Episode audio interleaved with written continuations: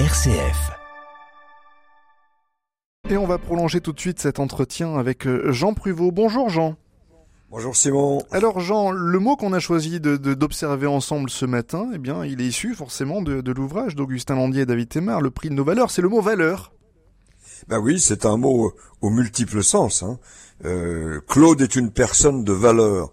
Ben, n'est pas vraiment identique à ce terrain a de la valeur, ou encore aux valeurs disponibles en espèces, ou encore au constat que ce document est d'une valeur indéniable. Et le mot valeur a même en linguistique un sens particulier qui s'oppose à signification. Alors bien sûr, il y a un point commun à tous ces sens, et c'est euh, ben, que ce n'est pas à prendre à la légère. Oui, c'est en effet un mot qui nous fait voyager d'un domaine à l'autre. Vous, nous racontez un petit peu, Jean? Bah volontiers. Alors, en ce qui concerne son étymologie, c'est assez simple parce qu'il vient directement du latin valor, avec déjà un double sens, la valeur d'une personne et le prix que l'on attache à quelque chose.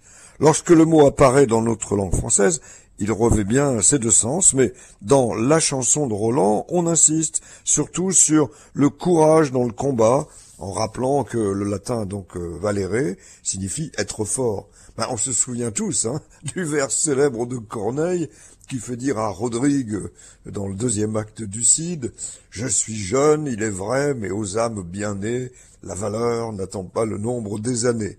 Ici, dans le fond, il faut surtout percevoir euh, celui qui est bien jeune et qui déjà sait se battre.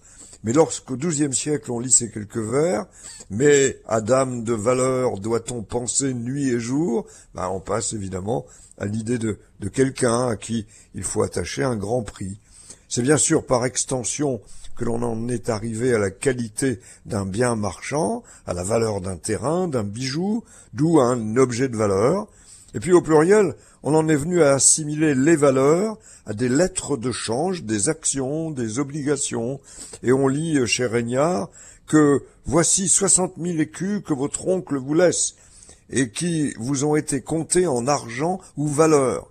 Enfin, toujours assez souvent au pluriel, au milieu du XIXe siècle, on a évoqué les valeurs de chacun en tant qu'idée, jugement personnel par rapport à son époque, le plus souvent. La liberté, seule valeur impérissable de l'histoire, affirmait euh, Camus au XXe siècle. Et vous avez aussi évoqué un sens linguistique au mot valeur Jean. Ben, en effet, Simon, on le doit à Saussure. Par exemple, le mot chat désigne bien un petit mammifère à poil doux. C'est sa signification.